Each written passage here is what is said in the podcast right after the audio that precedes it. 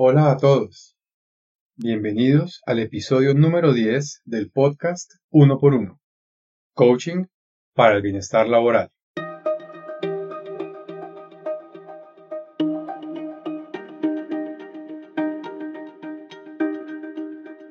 Son muchas las dudas que hay alrededor del proceso de entrevista laboral y es por eso que me animé a hacer este programa.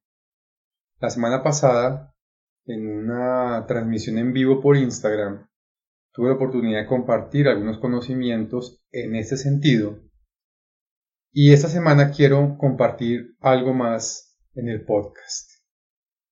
En su momento, Dividí la charla en tres partes, que son para mí los tres momentos fundamentales del proceso de entrevista de selección. En este programa les presentaré no solamente esos tres momentos, sino cómo enfrentarse a ellos para tener una entrevista de trabajo que sea exitosa. Entonces comencemos por el primer momento, que para mí es la antesala o la preparación. En este momento debemos estar conscientes de prepararnos profundamente acerca de el tipo de entrevista que queremos tener.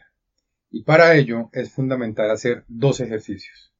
El primero de ellos, una revisión exhaustiva de nuestra hoja de vida. ¿Por qué? Porque es nuestra hoja de vida la que nos llevó a esa entrevista de trabajo. Y si no es así, nos la van a pedir. Y se ve muy bien que cuando estemos en entrevista podamos hablar con propiedad de la misma. Lo otro que es fundamental es sentarse a revisar la empresa para la cual nos estamos postulando. ¿Cómo se hace esto? Vía Internet, vía conocidos, vía amigos.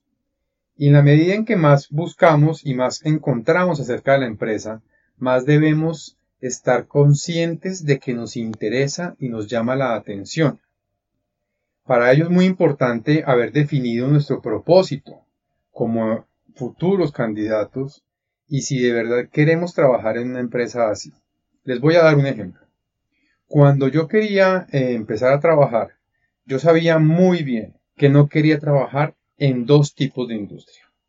No quería trabajar ni en la industria fabricante de armamento, ni en la industria tabacalera. Si fuese el caso, y me hubieran llamado a entrevista en alguna de esas dos compañías o, compañías en esas industrias, perdón, no me habría postulado.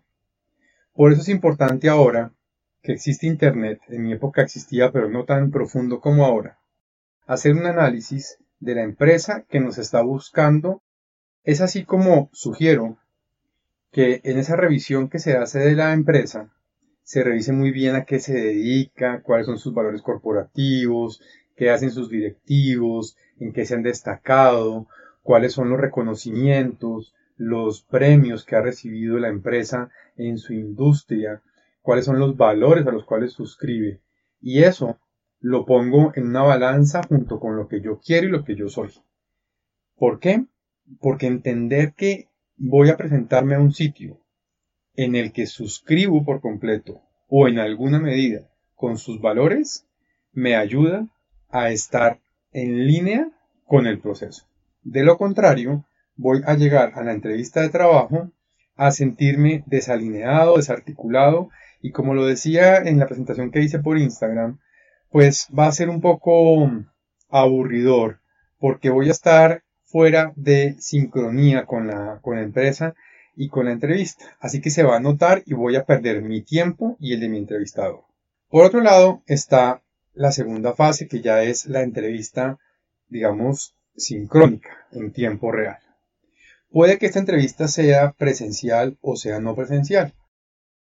Sin importar si es lo uno o lo otro, debo estar bien presentado y para ello tuve que haber investigado en la empresa qué tipo de código de vestimenta se lleva eh, a cabo, estar eh, dispuesto a eh, vestirme apropiadamente, corbata, traje de paño, los caballeros, las señoritas o las señoras, dependiendo de su estilo, vestidas una forma que sea elegante, que se vea que es ejecutiva, clásica y para ello pueden visitar me imagino yo, blogs o canales de YouTube donde les pueden decir, eh, dar orientaciones de cómo vestirse. Yo no voy a mm, orientar la charla por ese lado. Lo otro que es importante tener en cuenta es la puntualidad. Y bien sea remota o presencial la entrevista, es importantísimo llegar puntualmente al sitio. Hay diversos blogs que he escrito al respecto de esto con consejos. Eh, yo los invito a que, a que revisen los blogs, pero uno de los consejos que más me parece importante mencionar acá es que se visite el lugar de la entrevista si es presencial con anterioridad, unos días antes, para saber bien cómo se llega a ese sitio y qué procesos de registro se surten. Ahora, si la entrevista es remota, yo me cercioraría con bastante tiempo de anticipación que tengo todos los implementos que permiten que yo me conecte y que tenga una entrevista absolutamente buena, fluida, privada con mi entrevistador. Para ello es clave revisar, por ejemplo, carga de batería del equipo con el que me voy a, conectar, conectividad del equipo. Si falla la conectividad del equipo, tengo un plan B. Mi entrevistador me dio un plan B en caso de que no haya buena conectividad. Y eso es importante tenerlo presente más ahora en época donde estamos en entrevistas remotas y en trabajo remoto. Lo otro ya es el desarrollo de la entrevista. Y para esto, obviamente, saludar, ser amables, tener una buena disposición, a escuchar, a presentarme, a hacer de la entrevista un espacio en donde se pueda saber bastante más de mí, ¿sí? No sentirme de pronto presionado a dar información, y si de alguna forma lo siento, pues puedo manifestar muy amablemente, no entiendo la pregunta, no entiendo cuál es el sentido de esa pregunta, me, gustaría conocer un poco más de información de por qué me la haces. Y finalmente, eh, hacer preguntas también. Yo, yo creo que la entrevista es un espacio para conocernos todos, tanto el entrevistado como el entrevistador. Y mm, conocernos todos nos permite liberar esa ansiedad y esas dudas, esas expectativas que hay acerca de la relación. Una sugerencia que siempre le hago a los consultantes con los que trabajo es que dejen las preguntas para el final, pero tomen nota de las preguntas que les vayan surgiendo. Inclusive, si hubo preguntas en la parte de la investigación de la empresa, anotarlas y hacerlas claras y evidentes en su momento para que el entrevistador vea que hay un interés de parte de nuestra por conocer más de la empresa. Bien, por último, pues ya queda la parte del aprendizaje, que es para mí fundamental en este proceso de selección, porque es lo que yo puedo recoger. Sea seleccionado o no, es lo que me ayuda a mí a crecer como persona para futuros procesos.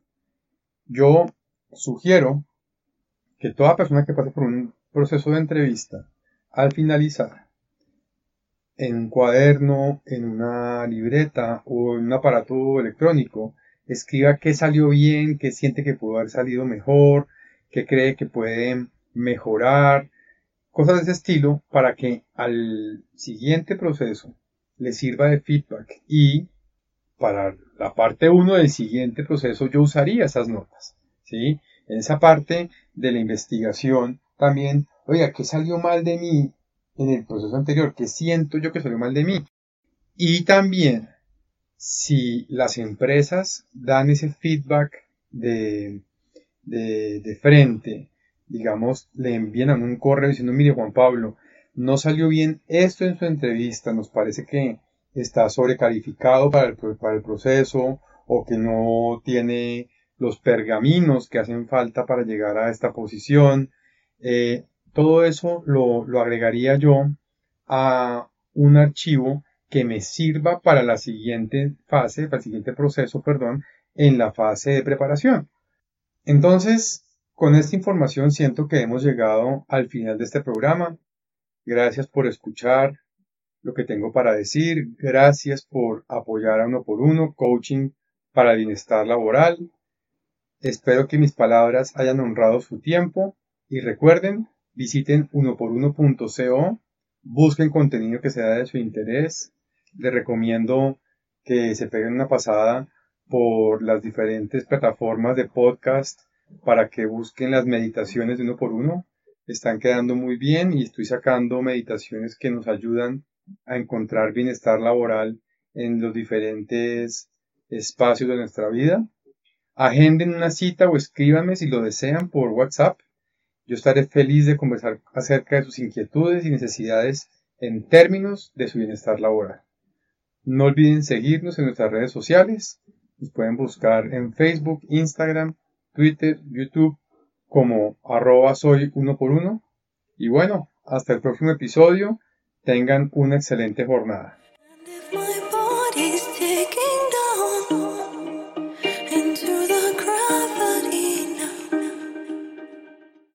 As humans, we're naturally driven by the search for better. But when it comes to hiring, the best way to search for a candidate isn't to search at all. Don't search, match with Indeed. When I was looking to hire someone, it was so slow and overwhelming. I wish I had used Indeed. If you need to hire, you need Indeed. Indeed is your matching and hiring platform with over 350 million global monthly visitors, according to Indeed data, and a matching engine that helps you find quality candidates fast. Ditch the busy work. Use Indeed for scheduling, screening, and messaging so you can connect with candidates faster. And Indeed doesn't just help you hire faster. 93% of employers agree Indeed delivers the highest quality matches compared to other job sites, according to a recent Indeed survey. And listeners of this show will get a $75 sponsored job credit to get your jobs more visibility at Indeed.com slash podcast. That's Indeed.com slash podcast. Terms and conditions apply.